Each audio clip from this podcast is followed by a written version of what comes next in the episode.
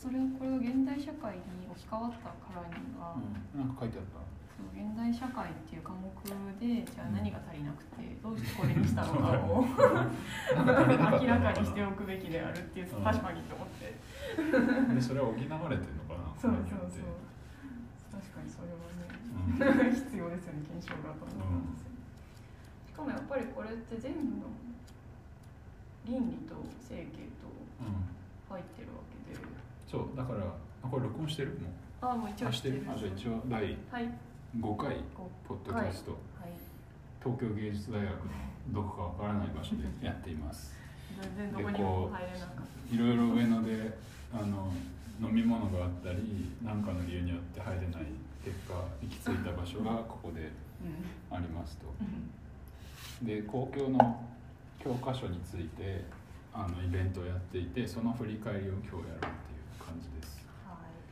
いで公共っていうのが科目として、まあ、インスタにずっと書いているけれどもあの2022年に導入されたんですね高校に。で、えーそれは現代社会っていう科目の代わりだと。で変わるから科目が変わるってよく考えたらでも相当なことであの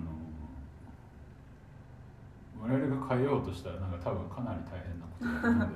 ね。うで変わったからには何か意義があるだろうとだけどその意義があまり明らかになってない感じが今のところしている、んうんうん、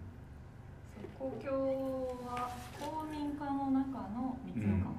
そうこれ自体さみんな知ってるのかなやあんま知らないと思いますよ公民っていうあ公民そう科の中に4個科目があって3個3個三個かそう現代社会うん政治経済うん倫理のうちの現代社会あれうんなんだっけ現代社会がなくなって公共になったってことは倫理はまだあるんだよねそう倫理はあります、うんでも現代社会じゃないや公共の教科書の中を見てみるとそう公共の教科書の中の章立てがもう完全に公民になっ倫て理と倫理そうなん政で治すよ経済そして国際社国際社会会の4つでね関係がちょ作っられとて錯綜してる感じが否めない作りになっている、なんか全部をそうまとめたから、うんなんかそのこの間読んだ論うんうん文、検討会のあの議事録みたいなやつだと、はいはいこれはう公民基礎と呼ぶべきなのではないかって 確か にん、今、うん、そうじゃんとああ公共じゃなくてそう公民基礎としてうん選択科目じゃなくてみんなが学ぶものなんだからそう言えばいいじゃんみたいな、確かにさ公共として学ぶというよりさその、うなんかすごい散らばってる感じとかからあれだよねこっからむしろなんか好きなトピックを見つけんうん、人々がこう学んでいくうん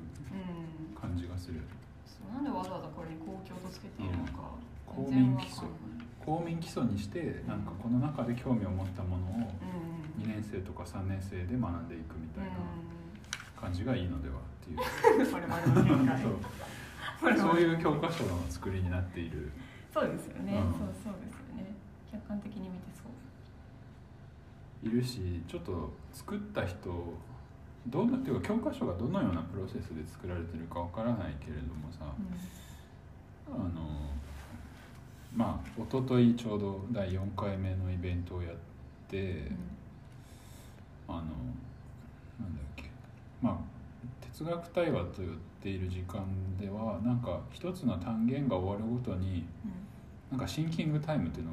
があるんですね。うんうんでその中であの問いをいくつか立てられていてでそう一昨日やったのはなんか現代社会で求められる倫理観っていうそうとは何かっていうとは何かでしシたン。キングタイでそのそこでまあこうなんか3人の、まあ、先生と男の子と女の子の顔があって吹き出しでこうコメントがあるわけですけどなんかその会話だったりあのなんか補助線として一応あれ考えてみようみたいなあと話し合ってみようみたいな吹き出しの構成がこうちょっとあまりにもなんか詰め込みすぎじゃないかみたいなそうであとなんでこれがここにあるのかよくわからないみたいな状況になっているんですよね。補足をするとそう教科書の一番最初のところに、うなんんだっけ思考ツールとしてうん哲学対話が取り上げられててうんでこの教科書の中では哲学対話を使ってうん皆さんの考える力を養っていきますみたいになってて、で単元ごとうんに話し合うためのそうシンキングタイムというページが挟まりうんトピックが立てられていて、うん最初が人間にしかできないこと、うん次が宗教ってなんだろう、はいでその後が現代社会で求められる倫理観うんだったそうで、うんそう詰め込みなんですよね、うん関係そう なんですよ現代社会これはどうやったらこう伝わるんだろうねこの煩雑さというか読めばいいそうさ読ん読んでもらう 読むかあ読ん実際にこれを 読むはい音読すそうるだじゃあ音読じゃあ最初のねちょっとこう音音読を読ししまますすでまあじゃあ最初に先生がねこ先生う役ここまで学んでどうでしたかみたいなことをね、うん生徒2人にまあ言っているわけですよ。で科学技術あここから音読ですけど 科学技術の発展やグローバル化によって現代社会は高度化複雑化しています。このような時代において日常生活を生きる際に大切な倫理観とは何か日本の先人たちの思想から考えてみましょうっていうふうに先生がこうなんか言ってるわけですよ。で私生徒はやい、じゃあ生徒生役徒がうん馬宿をかっこ聖徳太子が説いた和の精神を大事にしたいと思います今後社会に出て外国人を含めたさまざまな人と関わる時に必要な倫理観だと思います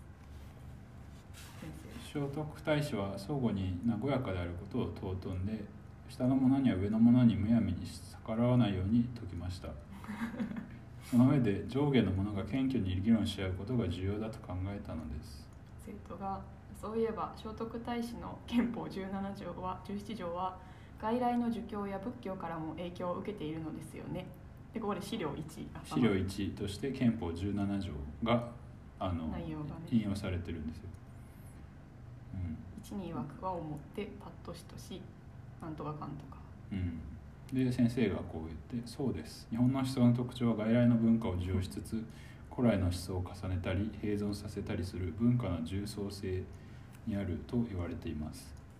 セットがその後の日本思想では和の精神はどうなったのでしょうかじゃあ一通り読むうん先生江戸時代の儒学者伊藤仁斎は他者への愛によって自分と他者との間で心情的な協調関係を作ることを理想としましたこれを実現するために偽りなく自己を尽くすことや他者の心を察することを説きました最初にその和が大事だって言った生徒が確かに伊藤仁斎の考え方には和の精神が受け継がれていますねで別の生徒がでも和の精神だけでは現代社会の変化に対応できないのではむしろ科学技術の発展とグローバル化に直面した明治時代の思想から学ぶべきではないですか先うんはい、で先生が明治時代の代表的な思想家に福沢諭吉がいます彼は西洋思想に触れる中で天部人権論や自らの判断で行動する独立自尊の精神を説き演説や討論を重視しました資料1と2を比較してみると古代の議論と明治時代の演説のあり方の違いが分かって面白いですよ生資料1がさっきの和資料1がここで17資料1はさっきの憲法17条のことを言っているんですねで資料2があって福沢諭吉の考え学問の勧めから引用しているで演説とは英語にてスピーチといい大勢の人を介して説を述べ席上にて我が思うところを人に伝えるの方なり我が国には古よりその方あるを聞かず寺院の説法などはまずこの類なるべし、はい、で資料3のところでまたここで幕末明治初期の新語っていう資料が挟まって、すごい唐突になんかね 全明然治初期にできた日本のあのあの漢語漢外来語から外来語作られた言葉たちみたいなのが分類も載っててそうなんですよ心臓語かっこ新しく作った語と借用語漢訳用書辞書から借用した語うんそれから天領なんかそうそれぞれの分類でなんか載ってるんで載すよってる社会哲学科学存在時間彼女美うん個人冒険伝報恋愛うん、全然関係ないなんかこういう唐突にそうあの資資料料がねが入ってくるんで補足だよっていう感じでさらでさらに続きに考えてみようっていうなんだろうねこあの吹き出しがあって、あの外国の若者と比べた時日本の若者との意識の違いは何だろうかでそのアンケートがあるんですけど、まあ、そのアンケートが他人に迷惑をかけなければ何をしようと個人の自由だっていうそのままのあれですけど書いてあって、まあ、いくつかの国で比較されているわけなんですね。そう思うどちらかといえばそう思うっていうあそのうよくあるあれそうのそうグラフがそう作日られて本て韓国アメリカイギリスドイツフランススウェーデンと日本は他人に迷惑をかけなければ何をしようと個人の自由だって思う人が15.7%うん、アメリカだと50%いるみたい一番少ないんですそうね一番だからこれとおそらくまあこなワードねうなんかこう寛大に読み取れば和の精神が関係しているのだっていうことを言いたいで言いたい言いたいんだろう、でそのさらにか対話は続きそういえば夏目漱石もイギリス留学の経験から他人に依存するような態度を改めて主体性を確立して自己の考えに基づいて生きる自己本位の考え方を説いていますねもう一人の生徒がそれって単なる自己中心的なエゴイズムなんじゃない日本の伝統的な和の精神とはなじまないんじゃないかなでここになんかうんえ意見がまあいいかこれはそのままか夏目漱石が説いたあ別の生徒が夏目漱石が説いた自己本位は単なるエゴイズムを克服した自分の個性も他人の個性も尊重する論理的な倫理的な個人主義の主張だよ先生で先生が次最後ですにね福沢諭吉も夏目漱石も西洋の考えに触れる中でいかに主体性を確立していくかで苦闘したのですみんなもグローバル化に直面する今改めて求められる倫理観について考えてみてはどうでしょうかで資料4として夏目漱石の考えって言って私の個人主義ってまあ本があるんですけどその中からの引用があるんですねはいでまあそれはちょっと長いのでうん読まないんですけど、はい、っていう感じでで最後にトピックとして話し合ってみようみたいな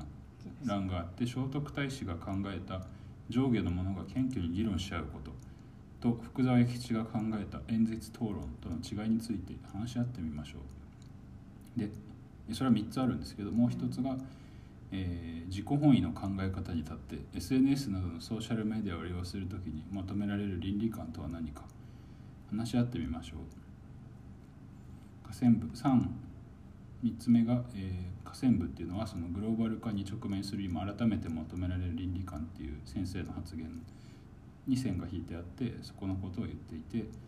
で多様性が尊重される共生社会を作っているためにどのような倫理観が求められるか話し合ってみようっていう感じでおそらく生徒はその話し合いを多分するんだと思うんですよね。でまあ、こういう感じで一つの単元が終わった後にあのまとめていると、でもさ大事ここであ一応出てきてる何がですか聖徳太子とかって聖徳和の精神出てたかな要はその一応こ今読んだのは、うんある一つの単元の振り返りなわけですようんでもその振り返るその一応摂取したとされるうその中身にこの話が出てきてるのかっていうことがちょっと気になったんんで夏目漱石は出てき夏目漱石が出てきてたでも別の話ですよねそうな 夏目夏目漱石福沢諭吉聖徳太子はその出てきてるといえばうんあったね出てきてはいるんですけどでも違うでもその紹介のされ方が全く違うんですよねで夏目漱石に関してはなんて紹介されてるかというとあの自己本位なんエゴイズム云々っていうより、まあ、夏目漱石っていうのは、まあ、読みますとその日本の文明開化は外発夏目漱石は日本の文明開化は外発的なものだと感じていた日本の開化を内発的開化へと導くために他人に依存することをやめ他人の個性を認めつつ自分の個性を発展させることを目指す自己本位の態度を確立しなければならないと考えたあでもこれ一応言ってるのかこれの話かうん以上以 上いや以上なんですけどでもこうんうこれだけなんですよ夏目漱石についての説明があのうんこの教科書全体で。で従ってその小説家であるということとかあのどういう本を書いたかってことは一切紹介されてないんですね。でとにかく仕事を総括して自己本位な考えはやめたでこう他人に依存するのは良くないあ違う自己本位の態度をむしろ確立しなければいけないと考えたうんうん夏目漱石そういう人だよっていうすごいあの大人になってからすると怒られるまとめの仕方をまあしてるんですよねなんか細かい仕事は見ずにこういうことを考えた人だよみたいなこの文脈の上でその部分だけを抽出してこの人はこういうことを言ってるそうなんですよでその次ににいきなり西田喜太郎っていう哲学者が出てきてなんかめちゃくちゃ抽象的な話を2行ぐらいでしてるんですけどなんかあのこの話し方とかなんか誰かのあの思想とかやったことをかいつまんで紹介すること自体うはんうんあの致し方なくどっかでみんなしてると思うけど、んこれは教科書なわけですようんあのみんな読む本一応うんでそれで素朴にこれで良いのかっていう良いのかっていうかなんかなあの本の並びとしてもうんやっぱちょっとおかしいじゃないですか、うんうん、で公共うん公共なんですけどこのうん、高級なんですけど本公共なんですけ東ど京、の教科書なんですけどまあ、こういうことがたくさんあると、うーんうん、そうねねそのだからうん夏目漱石のその説明をしてるページ西田喜太郎とかが出てくる、うんこのページ自体はうん日本の思想の、まあ、でっけえ流れみたいなうのをまとめようとしてるページですよね。んででっけえページその流れをまとめようとした時にうん外来の文化をなんかそうざっこくりとこうう、影響を受けて、あうんそうここに書いてある日本文化は外来思想の影響のもと独自 の美意識を生み出してきたっていうまとめに至るまでのそのうん、そのための流れとしてねそうねなんかそう夏目漱石と西田喜太郎と出されている。だからこれは普通によくそ想定できるのはこうこのことだけ知ってるけど、うんその中身を説明できなく今まあ大人になっていく我々みたいうんななるほどこういや要はこれだけ多分こう、うん誰か言ったらそう思われると、うん外来日本の文化っていうのは西洋の思想を受けてうん独自のものを生み出してきたでもそれあまりにちょっと広い話で、んそのいろんな方向でそう言えるし、うん中身の話をこれでは何もできないんだよね普通に、そうなんかそうそれをうん、言われた上でうん本当にそうだったかなとか、あそうそうそうそうっていう検討ができる余地がここにはないそうそうなんですよ、公共なのに うん、こう与えられた知識以上のことをここから考え始めるあ余地そうがそうなそうい余地がないんだよねシンキングタイムですがそこうんだってこれ出されたこの流れに沿って考えるしかないだって話し合ってみようの中身もそのままですでそもそもこの話し合ってみよう、まあ、あの前までのうん生徒と先生の分っていうのは必要なのかっていううんね感じもある、うんうん、でなんかう10年ぐらいかけて公共っていうのは科目として導入されたわけなんだけどうんなんかなんだあの名前はなんか変わらなかったのかなとかあ要はこんなんできてすぐさ公民基礎と呼ぶべきだみたんうんいなことを言われたりするわけじゃんその間そういうこう意見は出なかったのかなとか思うしあの検討する会はその、うん教科書として完成する前に2013年あとかだったはずなんでもう本当公共っていうのはできるらしいみたいなあなるほどそれを受けて社会科の我々がどうするかみあたいあなじゃあそれを踏まえて後継になった理由ながったって一いう応あこるんだねとだと思いますねなるほどそこを見競いしないのかって言われてたけどまあ結局公うん共でやめてほしいってことなんですけど私が思うのこれを公あ共公共と呼ばないでってこ呼ばないでとそこがそこだ私はねそうなんだよ思いねますねなんでで日本の学校こっれがて公共ってことになったらそうなんだよねうんいやだからその教科書ってまずこう皆さん読んでもらえれば分かるけど主語が大きくてすごい断定口調であのいろいろ話を進めていくうんでおそらくこのここに載ってる全てのあの人とか、うんあの話っていうのを勉強しようとしたらこの薄さじゃ足りないと思うんだよね普通に。うんうん、そうし何もこう入ってこない。なんか他のなんかよくある教科書と変わる、社会の教科書と変わらない変わらないですねこの見た目もうん、うん変わらないんだよそそううだからあそうそうだから公共の新しい教科書って言ってまあもう数ヶ月やってみてたんですけど最初は結構違うのかなと思ったうんけけどあんまり変わらないそう人物名が太字になっててそうそうそう で文体も一緒だしそうそうまとめ方も変わらうない、ん情報もこれではまあ興味は普通に持たないここに登場する人に興味を持たない、ねえですよねうん本当なのかなとかって問いはないわけですようん、そうないんですよ教科書に書いてあることっていうのは高校までの場合絶対だしうんこれだとまあ小説家とか哲学者とかの区別もまあない、うんつかないまま人物をこうんう知っていくと思うんだよねう、うんとにかく全体にわたってそういう感じなわけです。、そううんあだからねなんかそのその前が日本あのんうんその前の説がでは使った問いがあまず説が人間としての自覚っていうところででその問いが宗教ってなんだろうみたいなシンキングタイムの。うんでもその日本人が無宗教ってよく言われているけどもうんまあそれはそんな簡単に言えないけど、うん結構大きな歴史的な話もあるんだろうけどあの学校レベルで言うとその宗教に感情移入するような作りに教科書がなってないんだよね、うんまずう、うん、んそれはあると思うんだよだってこんなたくさんのさ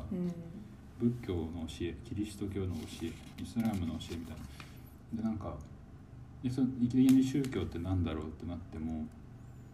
なんか自分はどういう考え方を持っていてなんか割とこれにこう惹かれるとかさうんこの文章を読んだだけではならない普通にうんうんそういえば宗教ってなんだろうの時全然ここの教科書を読まなかったですねそうだねあんまり読んでない花から読んでなかっ問いだけとりあえず使ってうん話してましたね、どの時代どの社会にも人間を超えた存在を信じその存在に平安や幸福をた気祈が願 する営みつまり宗教があり人生で困難な出来事に遭遇した時に何かになったり願ったりする気持ちは理解できますます理解できます僕はボランティアに関心があるのですが被災地や病院などで人々の苦しみや悲しみに対して信仰心に基づき宗教者が心のケアを行っていると聞きました現代では仏教キリスト教イスラーム各イスラム教の信者が世界の総人口の約60%を占めていますこれらの宗教の特徴は何でしょうか、うんでなんか女の子が戒律や就業方法が教典に定められて明確なことだと思いますんうんそして日常生活でもその実践が求められていてモラルや規律が身につきますうんうんまあなんかこう宗教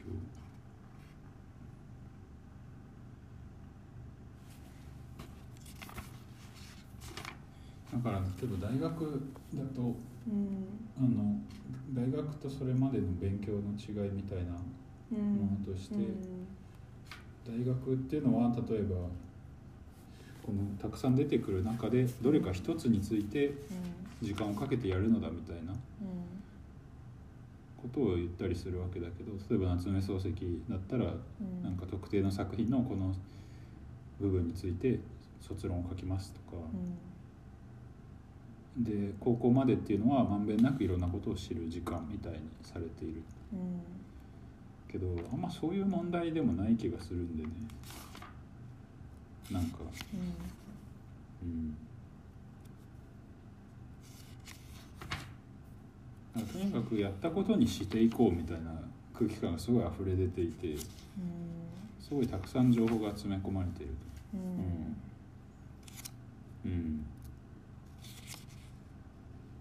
そうそうそうまあ教科書っていうのはなんかそういう感じになってるわけですようんうん、うん、あだからこのこういうこのようななんか文章とかは、まあ、普通にネットに溢れてたりすると思うんだけど、んでも教科書としてはまずいのではっていううんことですね、なんかねうん、なんていうのそうそう教科書だからねこれは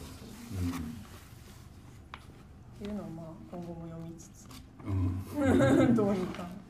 ちょっともうちょっとなんかね言える言葉にしていくのをそうだね目指してやっていまあ実際にこのこれについての批判とかって多分うんたくさんあるんだろうし、うんこれからああるる新といい規タイムは次がうん地球温暖化防止の負担はどの国にうんその後限られた医療資源はどうするかうんインターネットの功罪を考えよううん民主政治における決め方とはアファーマティブアクションアファーマティブアクションなるほど法の意義と役割あ法の意義だ、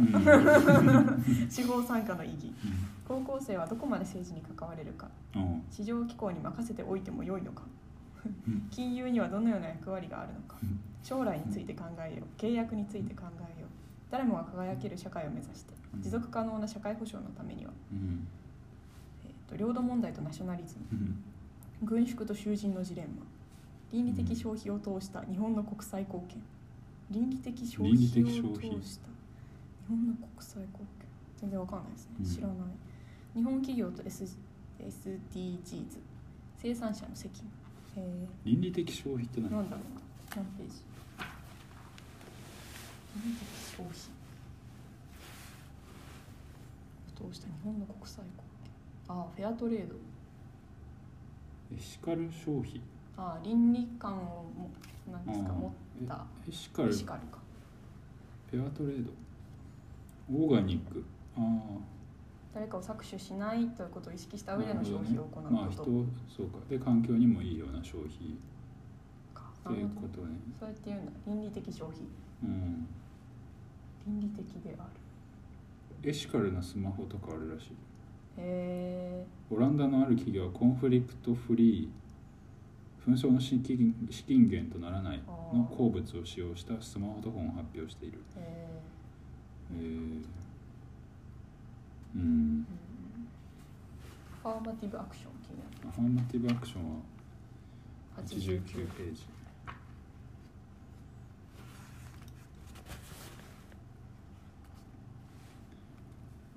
あっ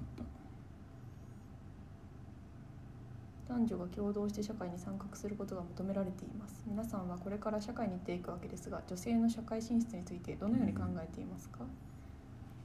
右上の図1職場における男女の地位の平等感80平等感感じゃなくて数で示せよなんだそれは本 当だ平等感平等っぽい感がその感想の感とかになる平等っぽい平等感ってあれじゃないのこれ普通に誤植じゃないのあの環環境の観光の感だよねおそらくいや人がどのように感じているかだから平等感あ感じてるかってこなんでその感覚の話とかするわと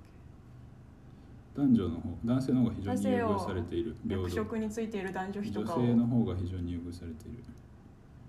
そんな感覚を出す ドンあ引きそう なんだ平等感ドン引きしちゃ平うか等どうやら平等っぽいみたいなことをだこってそんうなの数値化していさる男性の方すごがいね非常に優遇されていでるもあんま変わってないんだねそうですねと感じている人が 13.6%2019 年で13.6%、どちらかといえば男性の方が優優遇遇さされれてていいるるのが39.8% 39.8で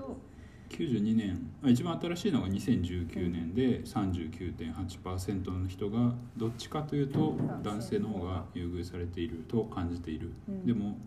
ほぼ20年以上前の92年では42.9%うん、実はあんまり変わってない変わってないですねで2019年は平等と感じている人が30.7%、うんでもさだってさえ平男等って性の方がうん働いてる母数は多いじゃないですかで職場におけるとか言ったら男性の意見の方が多くなるわけじゃないですか、うんん平等って完全に男女平等ってこと男女平等ってこと本当だ平等でどちらかといえば女性の方がまあ少なくはありますねあー優遇されていると感じてい女る人は性の方が優遇され4.5%てる人と思う人っているの4.5% 4.5%、女性の方が非常に優遇されていると感じる人は0.5%まあ、ほぼいないってことだねでわからないが10.9%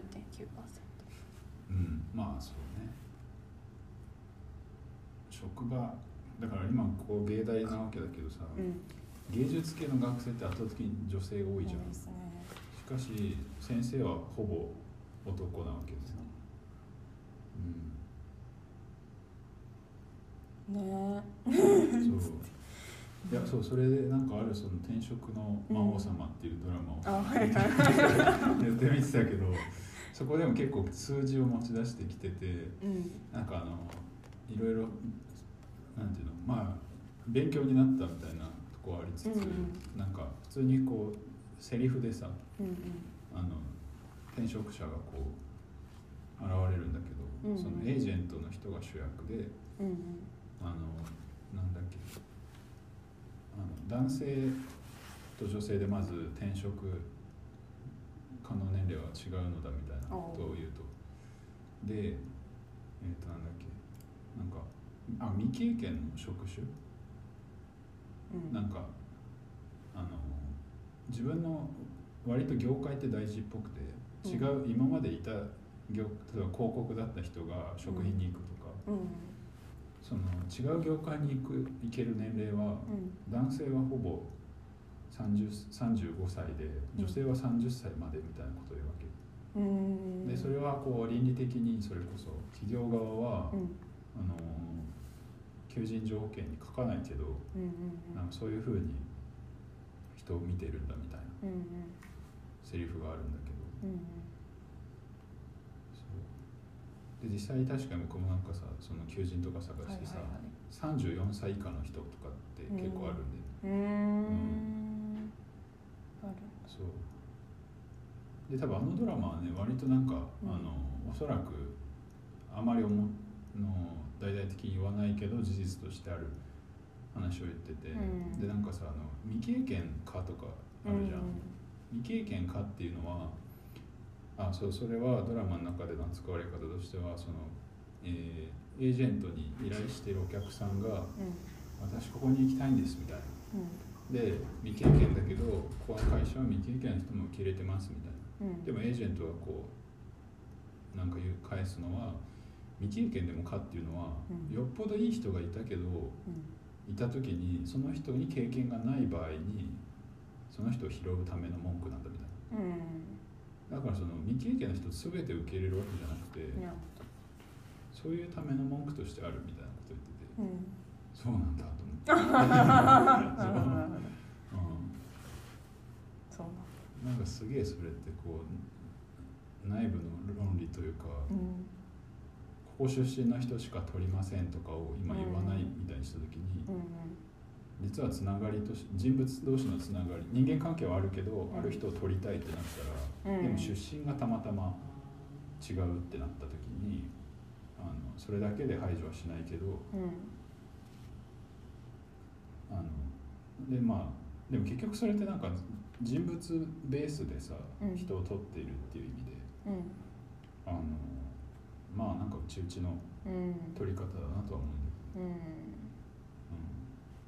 けなんかすみませんありました、うんそれはそれだなんかあのさっきすごい私ブチ切れちゃったけどどうん各分野における主な指導的地位に女性が占める割合っていうのもう載っんている、その図も含めてさっきの問いはあったでもあんまりこれがあることによってさ指導的地位、まあ、役職にいる女性2018年政治行政司法雇用農林水産業教育研究メディア地域その他専門的職業うんあでも増えたってことあじゃあ薬剤師は多くてうん、薬剤師は60 65.9%が女性である、指導的地位に立つあそうなんだ歯科技師そうだよね一ま番あほぼ低いので一番低いのは本4.9%政過失庁総統職国家公務員国家公務員の過失庁本省か室長相当職なのでまあなんか課長とかそのレベルに女性があなんんとまりか省いないってとこかとねそれはずっといないんだよねやっぱ、まあ、あと民間企業における管理職うん自治会長うんも低い低い6.6%かうん11.2%都道府県における本庁課長総統職の職員もそう うんなるほどこれが載った上でそれと一緒にこの職場における男女の地位の平等感まあまあこれはもうこれがこれって謎では平等感ってよくわかんない平等だと感じているかどうかみたいなうんでも一方で相取りとかでさなんかあの男あ男女のはいはい参加アーティストの数を平等にしたみたいなー、うんあれをいざ達成したらうん達成したでその数字上だけでさなんかこう平等を示すのは良くないとか言われてたけど言ってまさしたでもまだまだなんか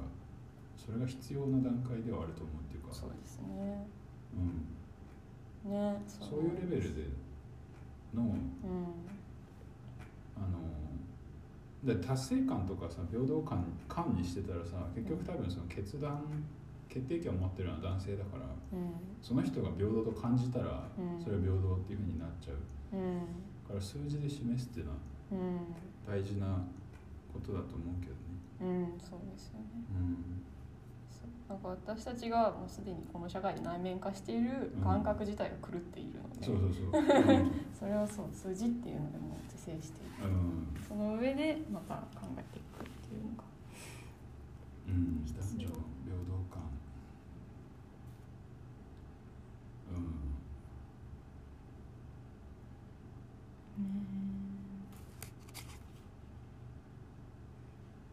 ちなみになんかそう面接とかでそういうっぽい発言はあったなみさんなんか受けたあああいや今までは特にあ感じたことはないないあ結婚するつもりですかとかうん出産するつもりですかみたいな質問を受けたことがまだまだありそうだけどねでいやーあもりそうですよねあるんだろうねうんあると思うしやっぱこれでも身近な友達と話すの難しいあんましない話話題いやなんかこうトピックとしてたまにこう話題になるじゃないですか、うんなんかそのこのなん何年までにこの役職何々職っていうんでしたはっけ偉いい人うんの中の女性の比率を50%まで増やしますってどっかの企業が言った時とかにうんたまにこう人との話の中で話題になるあーあそこの企業がああやって言ってたけあどーそうやってやっぱりそう数うでんおやったとしても能力の低い女性がついたとしたらどうすんの、ー言ったりする人もすごいいるとなるうんとやっぱその状況自体の理解がうんない共有できてないんだそうなねーっていうことをすごく思う。うんなんか僕でも普通にああの一回そうんの新潟でだけどさ、うんあのまあ、芸術系の仕事のうん紹介してもらって結局行かなかったうん話聞いただけだけど、それはその時にそこ新潟のその団体で一番偉い人が出てきて話をしてくれたけど結構第一声がさ結婚する気あるみたいに聞こえやてべえ。でなんかそれ僕が男とか女とかってういんう以前に、なんかでその場に先生もいてうんうん。でなんかチーンみたいになって えいやみたいななんかそうでいやもし結婚したいんだったらアート系の仕事辞めた方がいいよみたいだなこと言われるてだる。なんか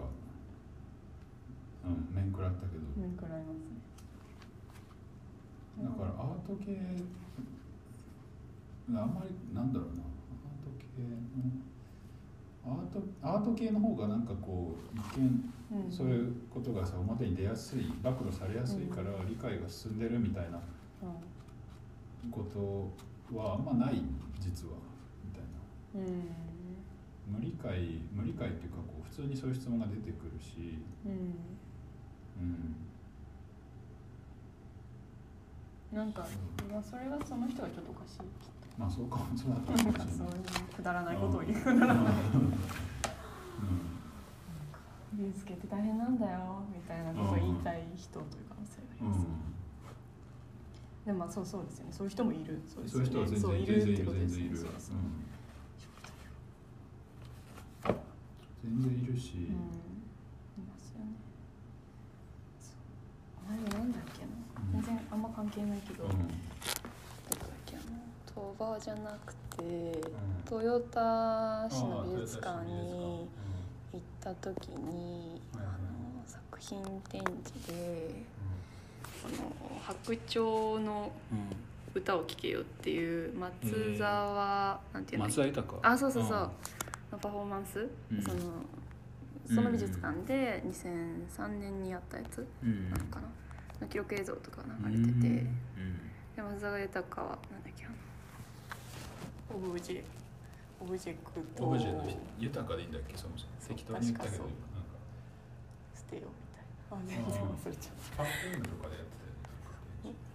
であそう他の作品過去の作品は見ててふーんとかって思って ふーんとかって思っててかまあうんそうそうああそうだねと思って見てたんですけどこのパフォーマンスはそのオブジェを消せってや「総無事を消つす」でこちらとはまた別でで2003年に、まあ、おじいちゃんになったね松沢豊がやってるんですけど松沢豊が出てきて詩を読んでうんうんではい途中その写真に写ってるけどうん女の人がうんこれ本人これが松沢あ豊そうなんだそうそうで、うんこの人が詩を読んだ後に、うんこの女の人が登場してきてベールをかぶってる、うんうん頭からそこうんうんにでその横に立ってしばらくその松山豊が詩を読んでる横に立ってて、うんで最後その「白鳥の歌を聴けよ」って言って詩が終わった後に、なんかちょっとパフォーマンス的なことをするうんですけど、松山豊は全身白のうんスーツなんですね、うん全部白なんですよ、うんなんかだから結婚式に着るタキシードみたいなああで女の人も真っ白うでん靴だけ青、まあ、このベールもちょっと青いんですけどうんでなんかその正也豊がうん女の人の、うん、多分胸を触ってるというよりかは心臓を触ってるんですねうんで女の人も同様に正也豊の懐のところに手を差し入れてあお互いがお互いの心臓をそうそう触っ触るっていてるうようなパフォーマンス、そしてその後にこの、まあ、多分パフォーマーといううか、ん女の人の方がうん池の方に向かって歌を歌い始めて正也豊は退場していくっていうような形の流れで。うんいやわかんないもうそのそのパフォーマンスのその身体に触る必要性ってどれほどあるんだろうかああえこれ何年にさあの作られた作2003年とかって書いて品なのああえじゃあなんかあえてみたいなこととかでもないどうなんでしょ触るっていうのはこうえなんていうの全てがこうなんかあなんていうんだろうな、そういう今的に言ったら良くないことだけではなくて、うん何かこう生成の生成ってその、聖なるのた性うん的なこともあるのだみたいな、うんそういう主張ではあそうななのさかなそう。いやわからない私がおじさんが嫌いなだけ どあまあそうあいやおじさんってそうだよね、だからねうだから難しいな難しいなっていうか、ん、難しいっていうか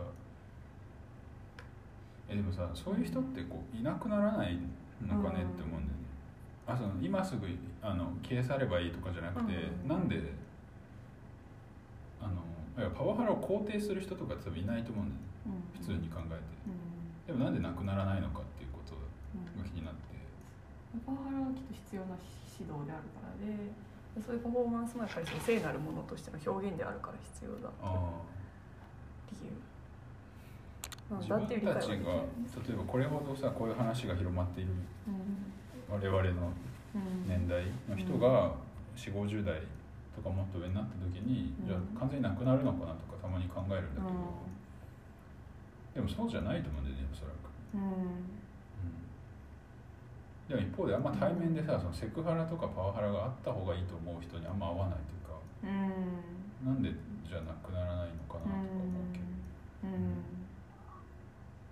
うん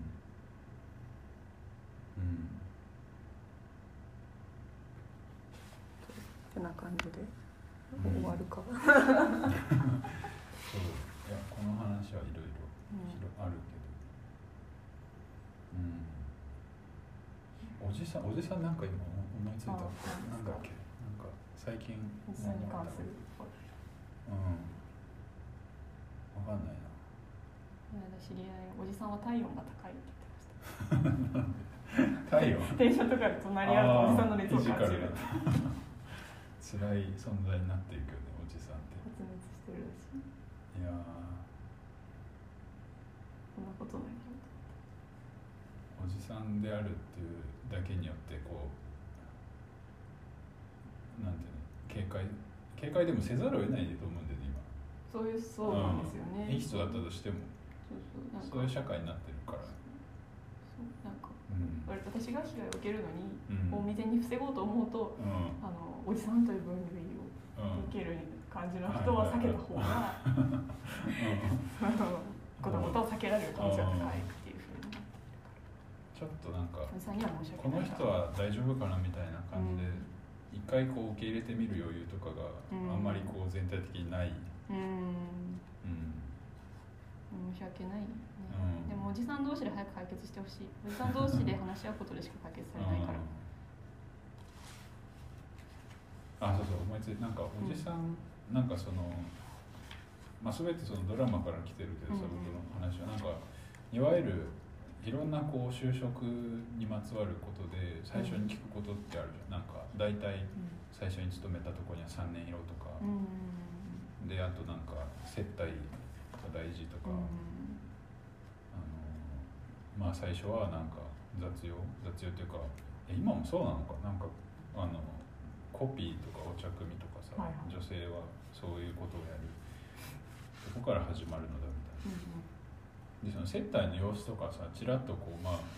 あある意味路惑的にドラマでも書かれるんだけどえなんかやばいよなこれとか普通にもうなんか明らかにそれこそ多分まあおじさんうんうんで偉そうな人がまあ相手席並んでてあのまあ若い人がこう機嫌を取ったりなんかお前の仕事はこう場を盛り上げることだけだみたいなこととか普通に言っててでなんかなんて言うんだろうそういうこうなんて言うんだろうねまああのあのようになってしまっては当然おじさんこの人はいい人かなみたいなことを探る余地もなくうんやっぱ警戒しちゃうと思うんだよねおじさんっていう存在を、で会社っていうのは基本的に入ったらまずああいうことが待っていてでそれを突破した先になんかなんていうのちょっと決定権を持ってた新りたなおじさんになる、そう新たなだからおじさんの再生産とかをあのおじさんの再生産でしか ない企業はやっぱりダメだから普通にうん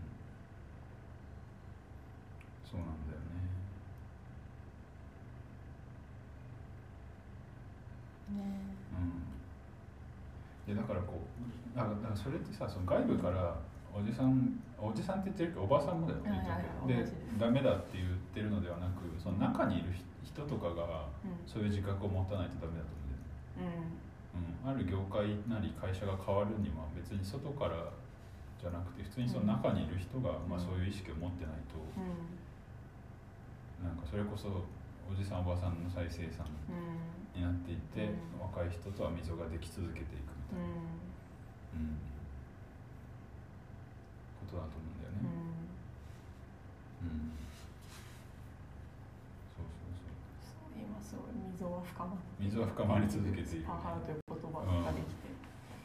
そうね。うんはい。そんな感じそでんな感じ。終わっていく終わまっていくあこれからも公そ共うだ公共そう公共共の教科書っていうのはとにかくいや別に教中身は別にあってもいいけどそれを公共と呼びかつ教科書としてあるっていうのはまあ割と驚く驚いたっていう内容になってる、うん、だからそれを読んでいくまあ批判的に読んでいくっていうことをやっている、お越しくださ、はいい、ぜひお越しください続けていくので、まああの、で教科書読むだけじゃないことも今後いろいろやるので、うんはいあの興味あったらぜひ来てくださいって感じです。は終わい。りますもうはいあのそうなんかね多分エアコンも切られた感じそうそうそうがない部屋の中にいるんですけどそうなんだちょっと暑くなってきたのでこの辺で終わります。はい。ではでは。はい